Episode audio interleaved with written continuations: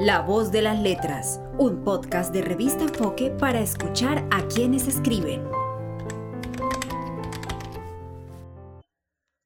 Hola, les doy la bienvenida a una emisión más de La voz de las letras, un podcast de revista Enfoque en el que invitamos a escritores y escritores a leer un fragmento de sus obras, porque si bien es cierto que las letras cobran sentido en la voz de quien las lee, también es cierto que quienes escriben tienen una cadencia rítmica en su voz y que escucharlos es una forma, quizás una de las más bonitas, de acercarnos a su obra.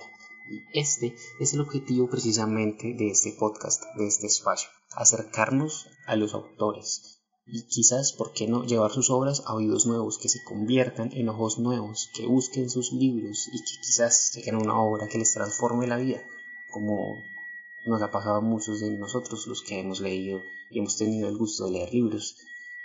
Recuerden que pueden escuchar este y todos los podcasts de Revista Enfoque en anchor.fm diagonal Revista Enfoque, también en Spotify y en Google Podcast. Nuestra invitada de hoy es Luisa Noguera Rieta, una publicista y escritora bogotana que en el año 2008 fue finalista del primer premio de literatura infantil y juvenil El Barco de Vapor organizado por la Biblioteca Luis Ángel Arango. Luisa, además de su labor como escritora, es también editora. Quizás dos labores que se complementan y que hacen que su obra sea muy, pero muy nutrida, muy rica y muy bien escrita. Ha publicado libros como El día que el sol no salió, Yo te cuido, la cocinera de hechizos, El globito azul, El nido atortolado, Del amor y otros bichos, El secreto de la selva y su más reciente libro es La lagartija, publicado por Panamericana Editorial.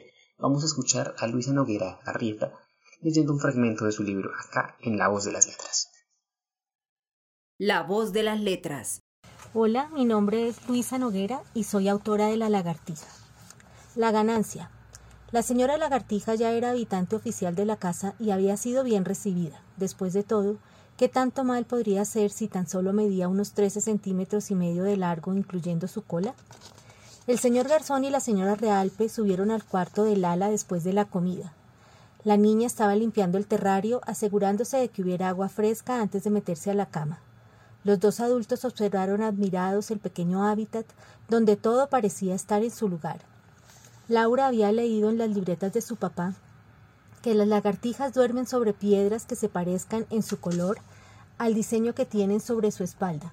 Recogió una piedra ovalada de buen tamaño, con superficie lisa y pareja, y la pintó de color café. Sobre esa base dibujó manchitas amarillas y blancas tratando de copiar el diseño del cuerpo de la lagartija. Quien no supiera esto podría tardar unos segundos en encontrar al animalito, pues lo lógico sería buscarlo entre las ramitas o tras las piedras, pensando que lo aconsejable de ser una lagartija sería esconderse para dormir. Pero la lagartija, siguiendo su instinto, sabía muy bien que el mejor escondite está precisamente a la vista.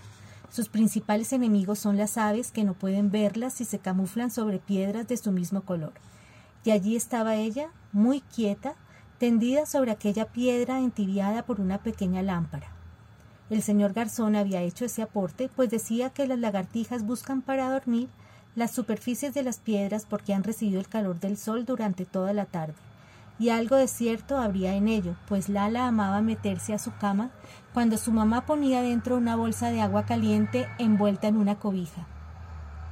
El contacto de sus pies helados con la bolsa tibia calentaba enseguida todo su cuerpo y la conducía dulcemente al sueño. Lala y, el, y Sol habían imaginado que la lagartija se enroscaría como un perro buscando conservar el calor.